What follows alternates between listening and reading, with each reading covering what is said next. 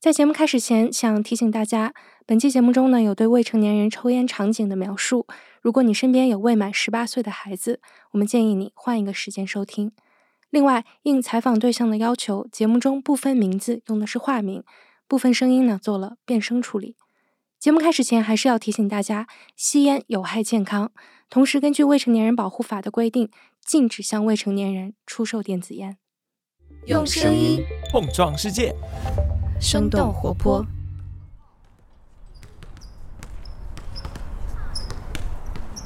一个早春的下午，我来到了北京东四环一处居民区外的篮球场，一群十五六岁的男孩正在这里打一场对抗赛。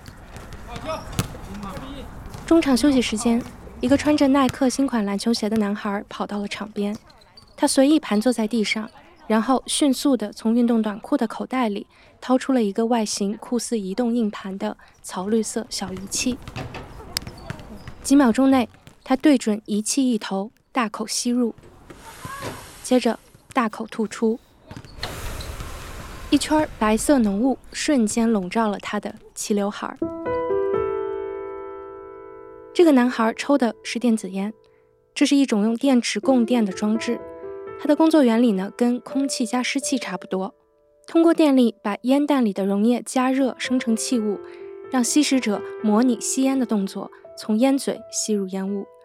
虽然电子烟溶液通常不含有烟草，但市面上进行售卖的大部分电子烟都含有尼古丁，这是一种能让人迅速上瘾的化学物质。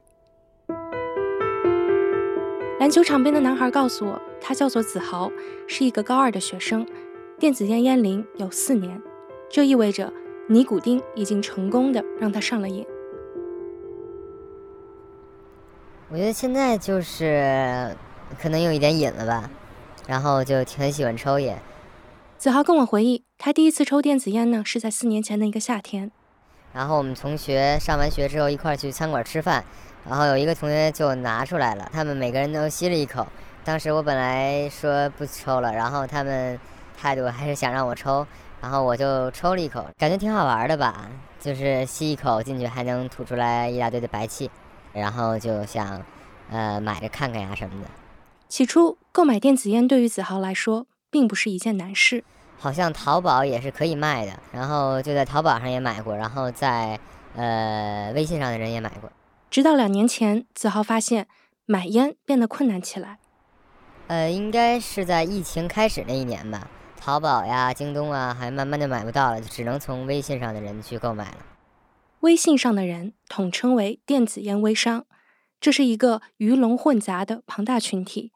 他们其中呢，包括经销商、品牌代理商、没有零售资质的兼职代理，甚至是没有货品的代发卖家。出于某些监管上的漏洞，微商的生意场变成了未成年人购买电子烟的巨大阵地。而更令人惊讶的是。在微商群体中，依稀闪烁着高中生和初中生的身影。从买家到卖家，他们成为了递给同龄人第一根烟的人。跟子豪一起打篮球的一个高二学生告诉我，他第一次抽电子烟呢是在初三，之后的购买途径都是从身边的同学那里拿货。是从同学那买吗？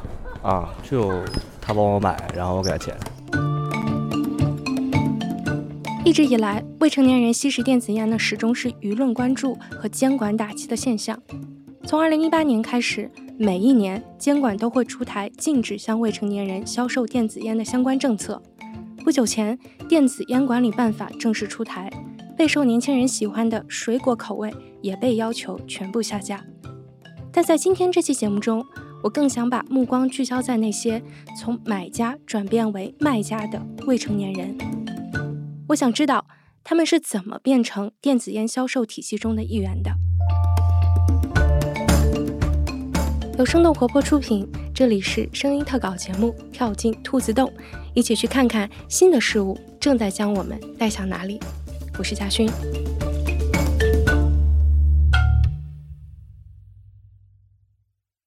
故事的一切还要从电子烟火了的那个夏天说起。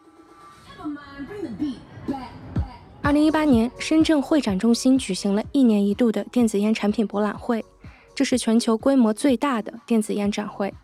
在现场，你能看到一群群年轻人伴着电子音乐，一边摇摆，一边吸食着不同品牌的电子烟。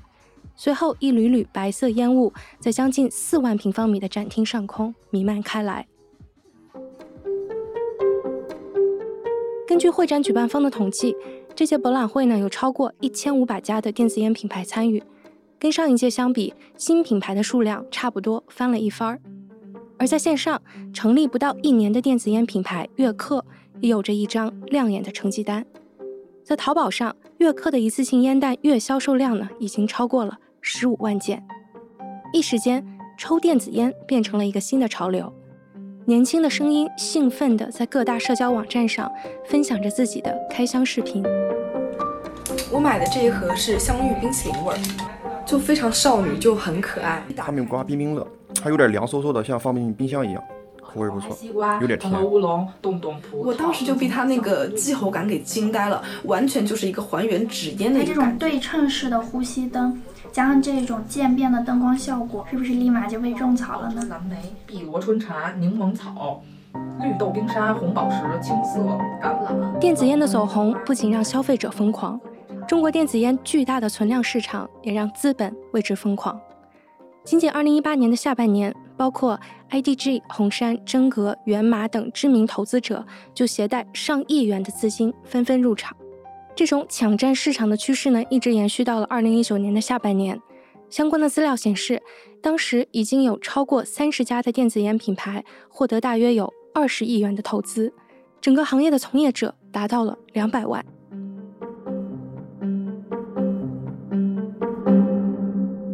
一九年的时候，那就那会儿的情况就是，你只要开它就赚钱，你只要开它就赚钱，开一家赚一家。这是土豆。二零一九年，他成为了电子烟行业的一名从业者。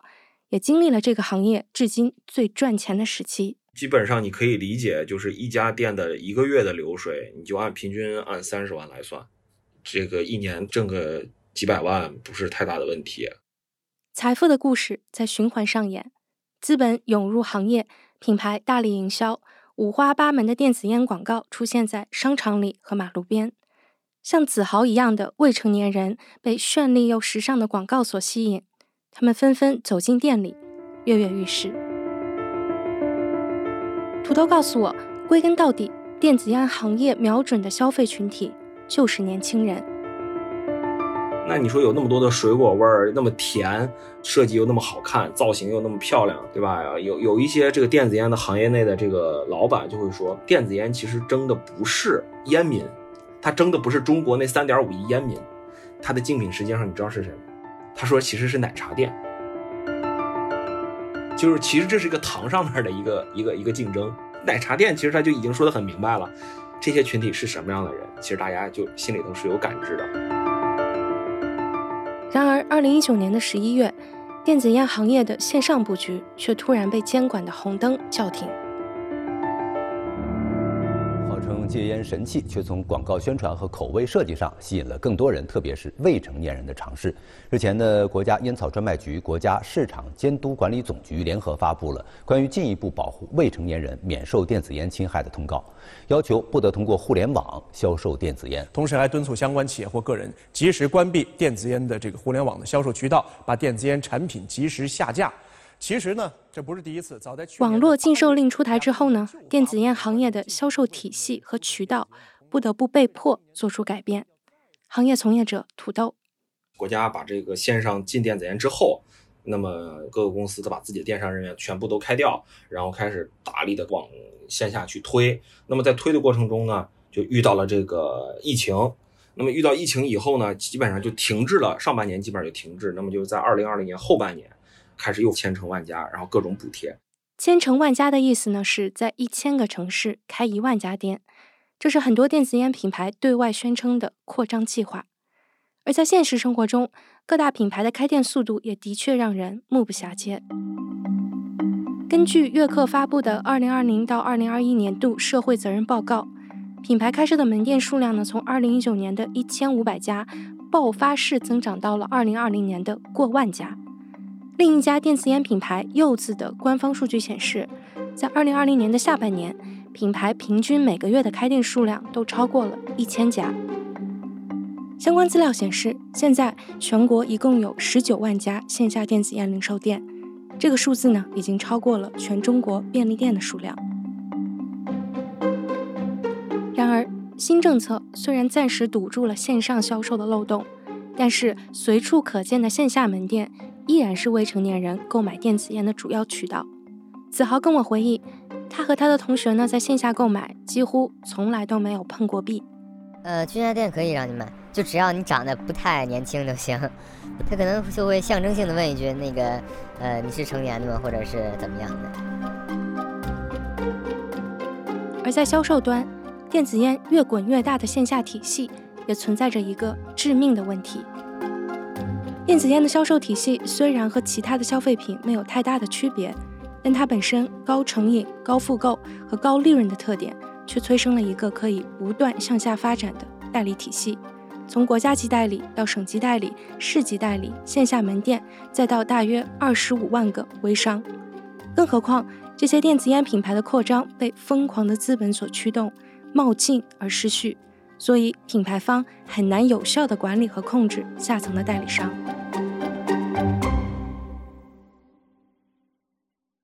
行业咨询专家郑佳玉告诉我，在过去一年的时间里，各大电子烟品牌抢占市场的行为，使得市场出现了严重的供需失衡，而这个现象导致的一个后果，就是大量的货品被挤压在下层代理商的手里。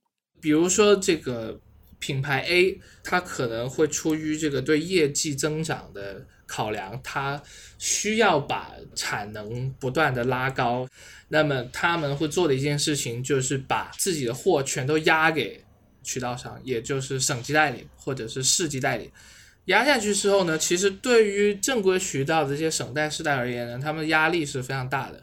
那么出于这个资金周转的考虑啊，又或者是长远的这些经营的考虑，他们会选择把一些货去散出去。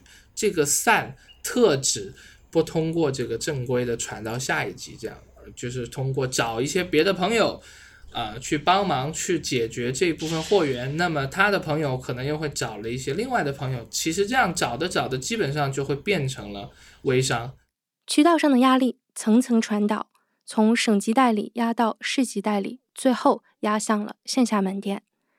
而除了要处理产能过剩带来的巨大库存之外，电子烟实体店还面临着前所未有的竞争压力。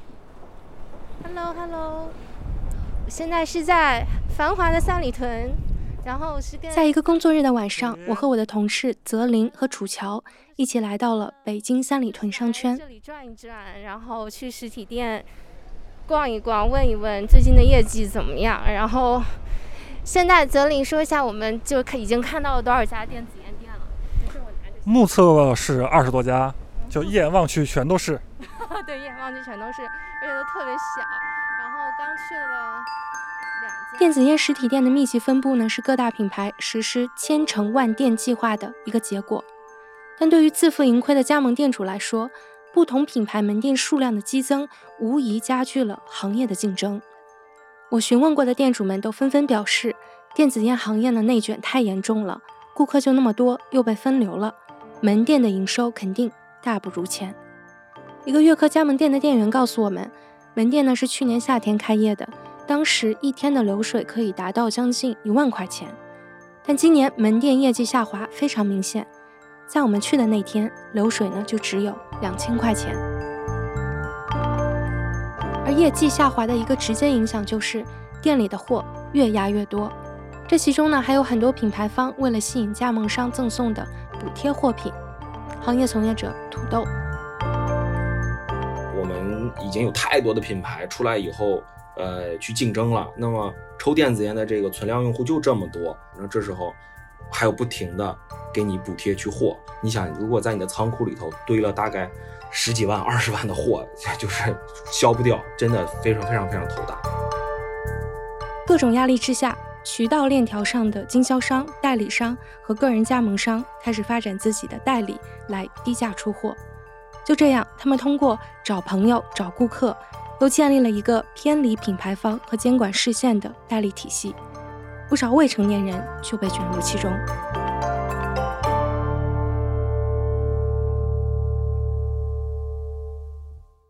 跟高中生子豪交谈的过程中，我发现他的微商卖家呢是一个自称为某品牌湖南省总代理的人。子豪给我展示了他和这个卖家都在的一个叫做“代理群”的微信群。嗯，所以就相当于他是总代理，对，这些人都帮他卖。对对对。这里得有一二三四，天呐，四十七个。子豪跟我回忆。他的这个卖家曾经也想把他发展为自己的代理商，而对于子豪未成年的身份，省代似乎毫不在意。尽管子豪没有进入到卖家的圈子，但他发现身边有同学开始在校园里做起了营销。一开始他就是卖给同学，然后他可能会去问你那个烟弹多少钱买的，然后他可能说是三十块钱。这个时候，子豪的同学呢就会开始推销自己的产品，比如说告诉这个潜在的买家同学，自己的烟弹只要二十六块钱。他做广告的最大方式就是说，他把他的烟杆、烟弹，呃，卖的很便宜。不管说是他可能自己就能挣一块钱、两块钱，但是他能有客户呀什么的，所以就像这样传，那么他的这个链条也就大了，然后他可能微信就很多人来找他买。低价格的电子烟对未成年人来说是一种诱惑。你可能很难想象，在我的采访过程中，有一个十六岁的男孩为了买到更便宜的烟，甚至自己主动去做了代理商。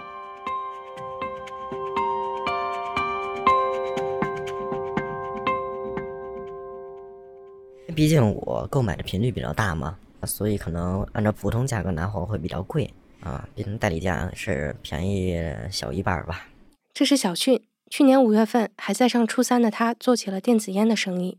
小俊告诉我，跟其他的代理不同，他并不会从上家那里大批量拿货，他做的更多的是拉新和下单。我就是别人订多少货，我发多少货，从店里边发。在不到一年的时间里，小俊的生意滚起了雪球。从刚开始三四十个客户，到现在已经有大约几百个常来他微信买烟的人，其中就有不少身边的同学。哎，我想大概了解一下，就是你的客户里面大概有多少身边的同龄人？差不多也就不到六十个。是属于比较忠诚的顾客，就是老会回来买的那种吗？对。小俊统计，进入这行以来呢，自己大概赚了一万多块钱。不久前，他还发展了一个远在成都的下家，看不见的销售链条由此又多出了一环。而在他身边还有不少有类似经历的同学，一个年级可能会出不到十个，他们就跟玩似的，他们不把这个来当做正经的工作来看。小俊私下跟我透露，对外他都称自己二十一岁，而这个说法从来都没有被质疑过。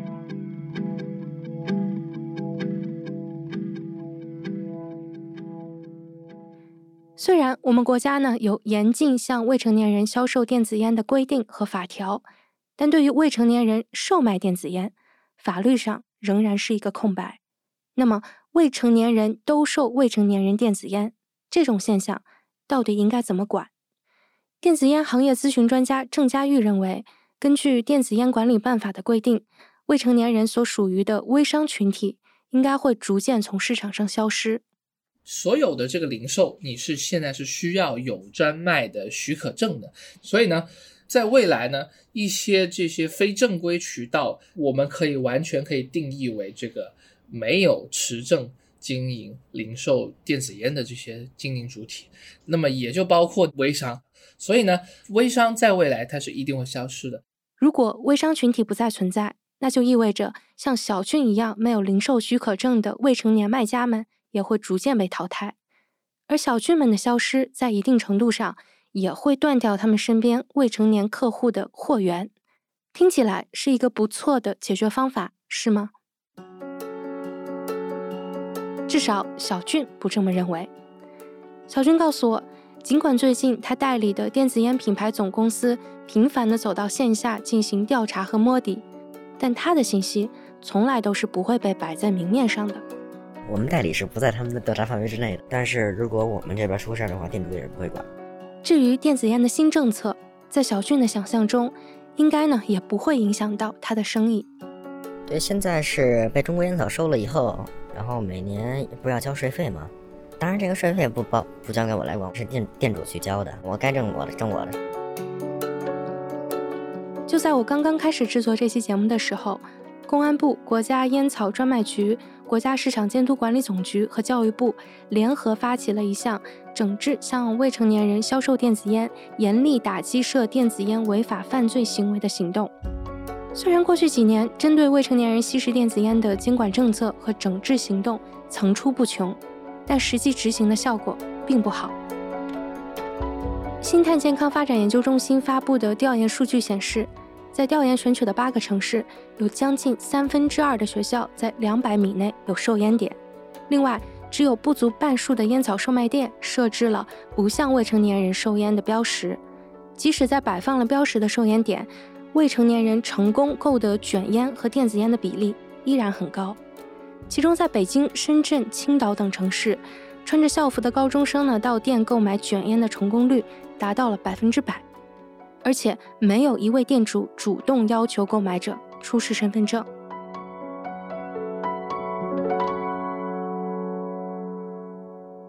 执法难是目前未成年人控烟面临的最主要问题。也将会是未来很长一段时间里一项艰巨的任务。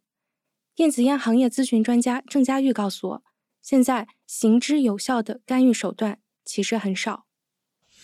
呃，目前呢是悦刻的这个象牙花系统。象牙花系统其实也很简单，就是你在线下购买的时候需要强制验证你的年龄。这个手段也仅限于应用在它的专卖店。其他的渠道其实我们简单的去模拟一下，我们也能发现，基本上没有什么真的能够行之有效的手段能去保护未成年人去接触这个东西。而且，就算是有一天未成年人买不到电子烟了，他们还有另一种选择。在跟高中生子豪交谈的过程中，我跟他简单解释了一下电子烟新政可能给他带来的影响。比如说啊，给你提供烟的这个人，他可能给无数的未成年人也提供过烟。那这个整个链条呢，会因为政策的，比如说现在政策在过渡期嘛，它哪天细则发生改变了，你可能就抽不上烟了。你有想过这个吗？这个倒是没怎么想过吧，因为我觉得中国对于烟草的抵制还是呃不是很大吧。就是即使没了电子烟，可能我们呃可能能去抽真烟。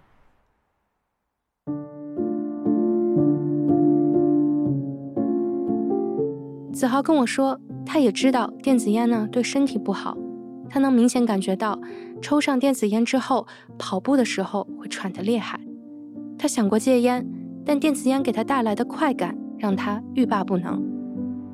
我觉得戒不戒也都无妨吧，有抽着它或者是不抽它，呃，即使对我身体造成了一些伤害，但是我在那时候感觉也是很好的。而不管政策的风向标转向哪里，跟子豪同一年的小俊呢，已经做好了未来几年的商业计划。他准备先开一家电子烟的线下集合店，等职高毕业之后，他计划去部队待两年。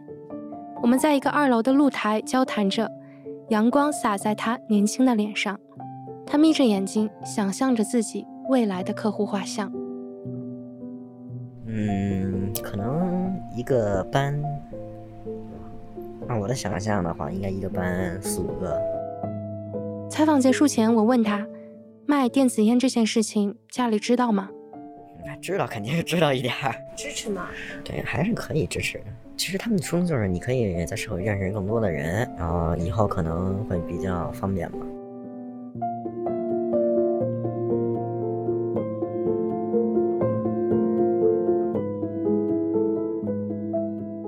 跳进兔子洞是由生动活泼出品的一档声音特稿节目，节目制作人是我嘉勋，监制是楚乔，编辑是徐涛，运营是蒋叶、瑶瑶和贝贝，设计是饭团。如果你想知道更多节目的幕后制作花絮和大量无法放到节目中但仍然非常有意思的小故事的话，请来订阅我们的 newsletter。比如说关于这期节目，我会在 newsletter 里面分享更多关于小勋的故事。你可以在 show notes 里找到具体的订阅方式，也欢迎你来关注生动活泼的微信公众号。声呢是声音的声，我们会把每期节目的内容整理成文字发到上面。我们还在那里埋藏了一个关于本期节目插图的小彩蛋，不知道细心的你有没有注意到？你现在看到的封面呢，不是一张完整的图，那就请移步到我们的公众号“设计师饭团”，会在那里把剩下的元素给你补充完整。那我们下期再见啦！